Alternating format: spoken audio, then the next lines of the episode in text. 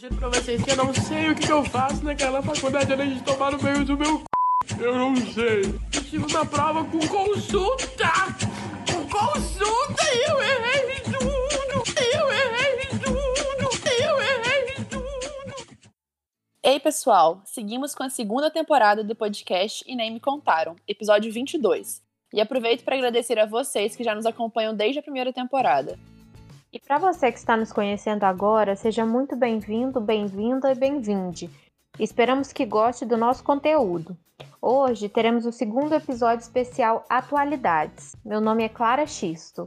E o meu é Ludmila Coelho. E é um prazer estar aqui junto com vocês para apresentar um tema tão importante e que mais do que nunca merece estar em pauta. Então, sem perder tempo, bora pro episódio.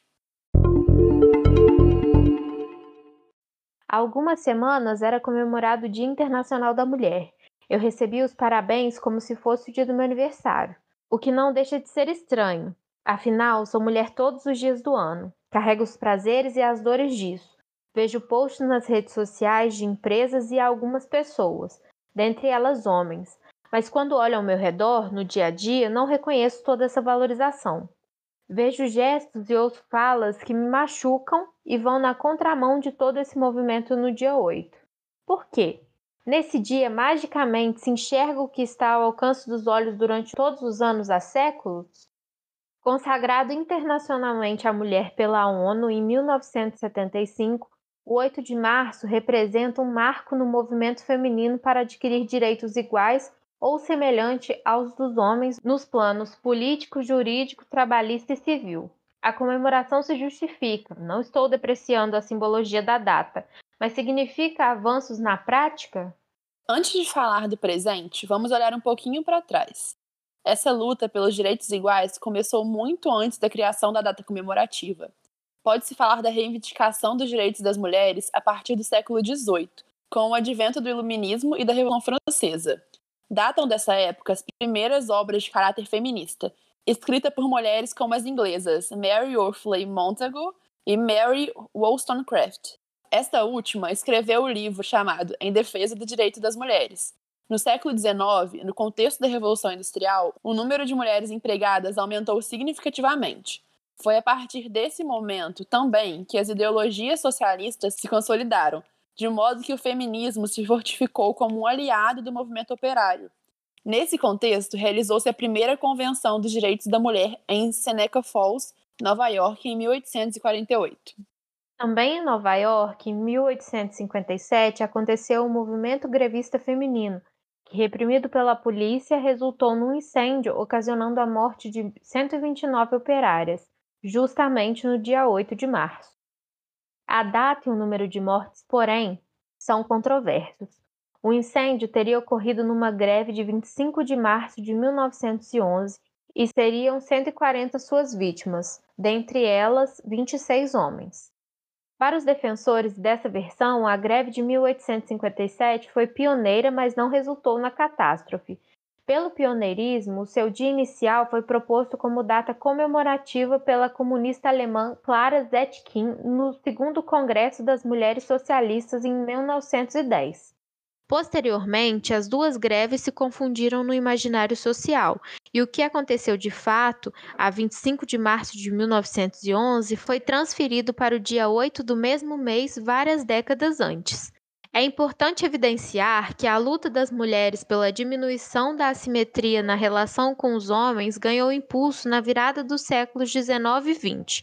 Ela se estendeu ao longo de todo o século passado, atingindo seu ápice na década de 1960, que foi marcada por uma ampla revolução no âmbito dos costumes. Datam dessa época movimentos femininos como o NOW, National Organization of Women, comandado pela estadunidense Beth Friedan, e obras como O Segundo Sexo, da filósofa francesa Simone de Beauvoir, que demonstra que a hierarquia entre os sexos não é uma fatalidade biológica, mas uma construção social. No Brasil, uma das pioneiras pela luta de direitos das mulheres é a educadora Nízia Floresta. Nascida no Rio Grande do Norte, Nízia foi uma das principais personalidades que introduziram o feminismo no país. Ela atuou como educadora, jornalista, tradutora, escritora e também poetisa. Residiu no Nordeste e Sul do país, mas também passou boa parte da sua vida na Europa, especialmente na França, onde morreu. Em um país de memória curta e que costuma esquecer seus personagens importantes, principalmente se forem mulheres, lembrar quem atuou diretamente na luta por essas conquistas é fortalecer esse movimento. Importantíssimo também é reforçar essa palavra, conquistas. Foram frutos de muita luta, nada foi dado. E quais foram elas, Clara? Uma delas, e que foi um dos grandes motivos para a luta do feminismo, foi o direito ao voto, que no Brasil só foi autorizado em 1932. Em 1934, Carlota Pereira de Queiroz foi eleita no país a primeira representante política do gênero feminino. Para que hoje nós mulheres tivéssemos também a possibilidade de decidir se queremos ou não ser donas de casa, também foi um longo caminho de luta. De acordo com o Código Civil de 1916, a mulher naquela época só poderia trabalhar fora de casa caso o marido lhe concedesse autorização. Foi só em 1943 que, segundo a consolidação das leis trabalhistas, isso mudou. Nossos ouvintes provavelmente já ouviram falar da licença maternidade. Mas será que sabem que até 1934 esse direito não existia? Foi nesse ano em que a Constituição previu que as mulheres ficariam sem trabalhar um mês antes e um mês depois antes de bebê nascer. Além disso, a demissão de grávidas passou a ser proibida. Em 1988, esse período se estendeu para 120 dias. Outras conquistas importantes dizem respeito ao casamento, instituição que vem sofrendo várias mudanças e sendo enxergada de outras maneiras com o passar dos anos. Desde 1916, com a aprovação do Código Civil, só o homem era responsável pela família e o casamento poderia ser anulado pelo marido caso descobrisse que a esposa não era virgem. A família da noiva também poderia deserdá-la. Essas regras mudaram apenas em 2002. Quanto ao divórcio, apenas em 1977 passou a ser permitido por lei. Até então, o casal só poderia se separar em caso de traição, tentativa de morte ou abandono do lar. Em 1962, o Brasil começou a vender anticoncepcionais. A mudança possibilitou que nós pudéssemos nos relacionar sexualmente com mais parceiros sem que houvesse preocupação de engravidar. Quanto ao acesso à educação, se hoje na minha sala e na sala de muitos estamos mais acostumadas a ver um número equilibrado entre os homens e mulheres, nem sempre foi assim. No Brasil, as mulheres só puderam frequentar a escola básica a partir de 1927, e nas universidades isso só aconteceu mais de 50 anos depois, em 1979. Outra conquista importante foi a criação da primeira delegacia da mulher em 1985. Em 2006, surgiu a Lei Maria da Penha como mecanismo para punição em casos de violência doméstica e para a proteção de mulheres que sofrem com essas questões. Depois de contada essa história de privações, lutas e conquistas, podemos chegar à conclusão que elas foram suficientes e que nada mais deve ser feito? Nízia Floresta veria hoje em nossa sociedade seu desejo de igualdade de direitos entre homens e mulheres materializado? Os dados no Brasil mostram que não, e que a luta deve ser constante. Por favor, aqui eu peço muita atenção aos dados. Eles são um retrato de que não há tantos motivos para comemoração.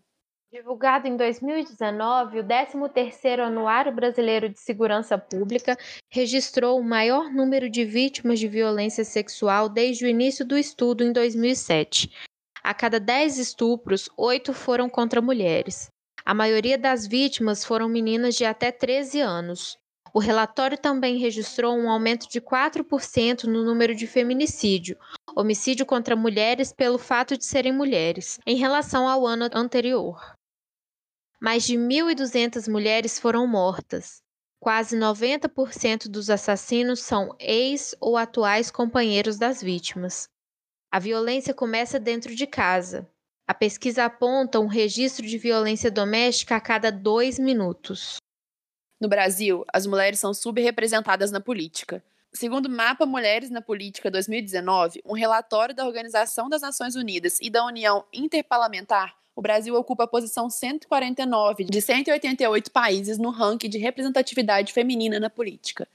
No Congresso Brasileiro, apenas 15% dos representantes são mulheres. Apesar da queda na desigualdade salarial nos últimos anos, as mulheres brasileiras ainda ganham cerca de 20,5% a menos que os homens. O estudo foi feito pelo IBGE com base na Pesquisa Nacional por Amostra de Domicílios Contínua de 2018. De acordo com o IBGE, nós, mulheres, somos minoria em cargos de chefia. Em 2016, a porcentagem de mulheres em cargos gerenciais era de 37,8%. Além de ganharem menos, as mulheres trabalham mais dentro de casa por conta da dupla jornada, ou seja, fazeres domésticos e criação dos filhos. Uma pesquisa do Departamento Intersindical de Estatísticas e Estudos Socioeconômicos dos três últimos meses de 2019 apontou que as mulheres gastam 95% a mais de tempo com afazeres domésticos do que os homens. Sermos maioria no ensino superior, segundo a pesquisa do Instituto de Psicologia da Universidade de São Paulo, a partir de dados da Academia Brasileira de Ciências na área de Engenharia, Ciências Exatas e da Terra, apenas 20,08% das bolsistas são mulheres. Nas outras áreas, a diferença é menos significativa. A pesquisa ainda mostrou que, conforme o nível das chamadas bolsas de produtividade aumenta, a porcentagem de pesquisadoras mulheres na área de engenharia, ciências exatas e da terra cai para menos de 10%. 2021 e alguém ainda acha que ser mulher é fácil?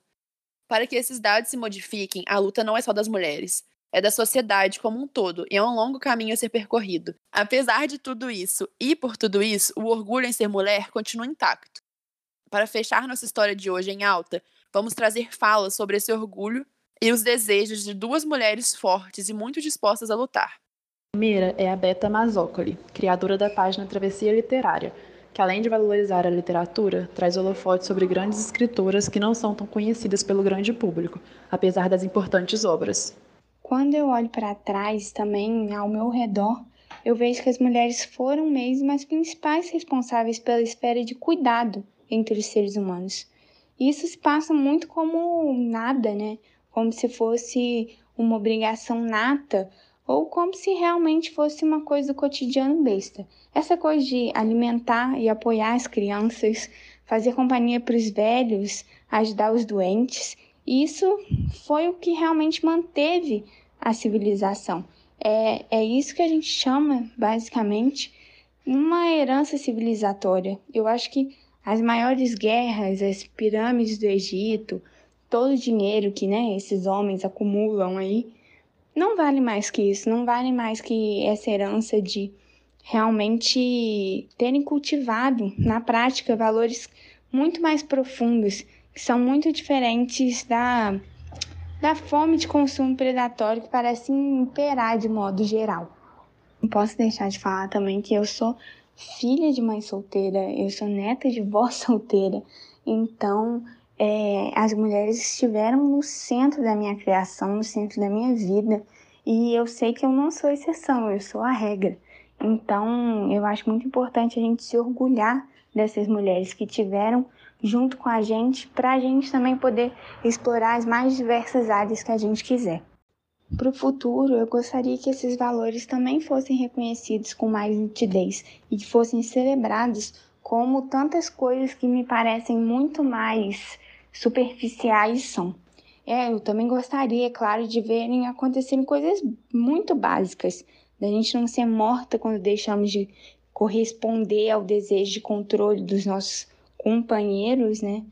Não sermos sobrecarregadas porque os homens não têm assumido suas responsabilidades em casa, não vivermos com medo dos olhares, das cobranças desequilibradas que sempre pesam mais sobre nós. A segunda mulher que compartilhou com a gente o seu orgulho foi a Brenda Torquato. Brenda é enfermeira. Escolheu como profissão uma das mais nobres em momentos de normalidade e que ganha ainda mais destaque no momento de crise que estamos enfrentando. A força e o cuidado de todos os profissionais, mas em especial das mulheres que estão na linha de frente no combate à Covid-19, sem dúvida são pontos-chave para superarmos esse momento difícil. Acho que o meu maior orgulho em ser mulher é por saber da força que a gente tem, da garra, da determinação. Se a gente for pensar o tanto de coisa que a gente conseguiu vencer, quanta batalha a gente lutou para conquistar as coisas que a gente tem hoje, o direito de trabalhar, o direito de votar, coisas mínimas que ainda assim tivemos que lutar. É, infelizmente, a gente ainda tem muitas outras coisas para conquistar. E no próximo 8 de março, eu espero sinceramente que a gente já não tenha mais medo de andar nas ruas, independente da hora, porque a gente sente medo de andar na rua, de encontrar algum homem no meio do caminho, que a gente não tenha vergonha de usar nossas roupas, independente do tamanho, e que a gente também seja, é, seja reconhecida no ambiente de trabalho, que a gente seja valorizada de forma igual, que a gente tenha salários iguais. Como Brenda destacou, são coisas mínimas e que, mesmo assim, demandam muita luta para serem conquistadas. Andar na rua à noite ou com uma roupa curta sem ter medo em pleno século XXI deveria ser um desejo tão latente em todas as mulheres? Não deveria ser um direito exercido sem medo? Infelizmente não é. Por isso é essencial que a luta continue, dia a dia, passo a passo. É isso que destaca Kênia, integrante do coletivo feminista 8M de Juiz de Fora. A luta feminista ela é muito importante. Ela é muito importante não só para as mulheres, ela é importante pela igualdade de gênero, pela igualdade dos seres humanos. E as mulheres passam por muitos anos de patriarcado, né? O sistema capitalista serve-se de nós pelo patriarcado. E as mulheres vivem jornadas duplas, triplas, fazem o trabalho doméstico não remunerado, estão sempre em posições de menor destaque do que os homens. Isso é útil para o capitalismo. O que a gente tem que fazer é permanecer lutando, construindo a nossa luta, construindo a nossa verdade, empoderando homens e mulheres sobre o feminismo e acerca de que nós somos todos, somos todos humanos e que antes de sermos todos humanos, temos que reconhecer o privilégio de gênero, o privilégio de raça, o privilégio de classe e lutar juntos e juntas e juntos ao lado da classe trabalhadora, mas em especial reconhecendo o feminismo como um ponto de luta principal para todos. Todos nós temos que ser feministas, porque defender os direitos das mulheres, avançar nas nossas lutas, sejam pelos direitos reprodutivos, sejam pelos direitos sobre os nossos corpos, sejam pelos nossos direitos no mercado de trabalho, pelas nossas vidas é essencial. É essencial para a defesa de uma humanidade. É essencial rompermos com o discurso conservador, conseguirmos combater todo esse avanço de um, de um extrato de violência que nos afeta tanto, afeta mais as mulheres. Os índices de violência cresceram muito nos últimos anos. O violência contra a mulher, a violência e, a, e a uma recolocação da mulher no lugar do patriarcado que serve ao capitalismo muito bem, que é o lugar da mulher é na cozinha, o lugar da mulher é lavando roupa, o lugar da mulher é calada. Quando a mulher se posiciona, ela ganha espaço não só para as mulheres, ela ganha espaço para todas as pessoas da humanidade. Então, se posicionar, lutar pela classe trabalhadora, pelas lutas LGBT, pelo feminismo, pelos espaços da, de raça que sejam defendidos, que a, que a raça seja um, um, não mais um recorte por nós, entendi, que seja entendido pela história, pelo colonialismo brasileiro, mas que a gente consiga compreender que ele é um, um, um viés a ser ultrapassado com o empoderamento e com o, o aumento de direitos para populações negras, periféricas, e essa defesa nossa tem que ser permanente. E a defesa do feminismo passa por isso. A defesa do feminismo é a defesa pelas nossas mães, pelas nossas ancestrais, por todos os nossos direitos que foram ceifados, pela nossa voz que foi ceifada durante todo esse tempo. E a gente não pode recuar, a gente tem que continuar lutando porque é o nosso único caminho de vitória. A gente não conquista nada ficando apático. A gente tem que se mover, a gente tem que lutar e é coletivamente. Então, isso é muito importante manter a luta, é muito importante. Um ponto importante e que nos dá força para seguir é a inspiração. Ter em quem se espelhar, uma mulher que admiramos, seja por sua trajetória de vida ou por um gesto marcante. Vamos roubar do roteirista esse espaço final para falar sobre as nossas inspirações. Afinal, apresentamos esse episódio inteiro, né? Merecemos uma recompensa.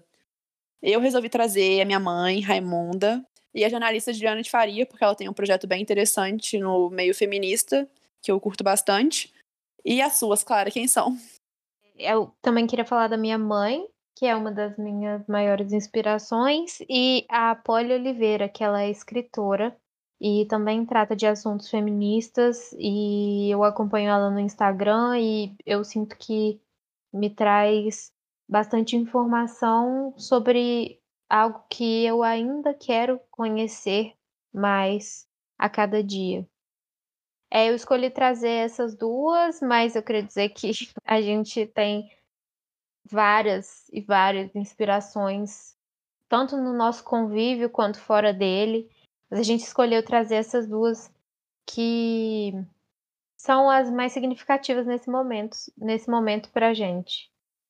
Segundo nosso amigo roteirista, esse episódio é dedicado a mim, a Clara, a Andrea, a Polly, a Juliana, a Raimunda, a Beta, a Brenda e também a Ana Neri, Marielle Franco, Clarice Lispector, Marta, Tarsila do Amaral, Fernanda Montenegro, Chiquinha Gonzaga, Maria da Penha, Hebe Camargo, Maria Lenk e tantas outras mulheres que ajudaram e ajudam a construir a história desse país e colocar as mulheres nos lugares de destaque que merecem.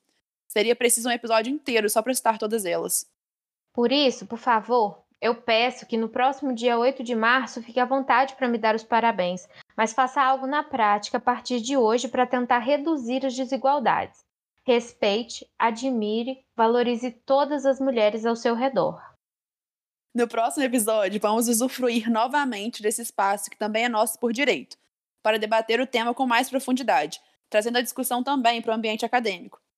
E tudo naquele estilo que você já conhece do nosso podcast, de uma forma leve e descontraída. Tenho certeza que todos vamos aprender algo com essa conversa. E se puderem dar aquela moral, siga nosso podcast no Spotify e a página do Instagram. Te espero terça que vem. Até lá!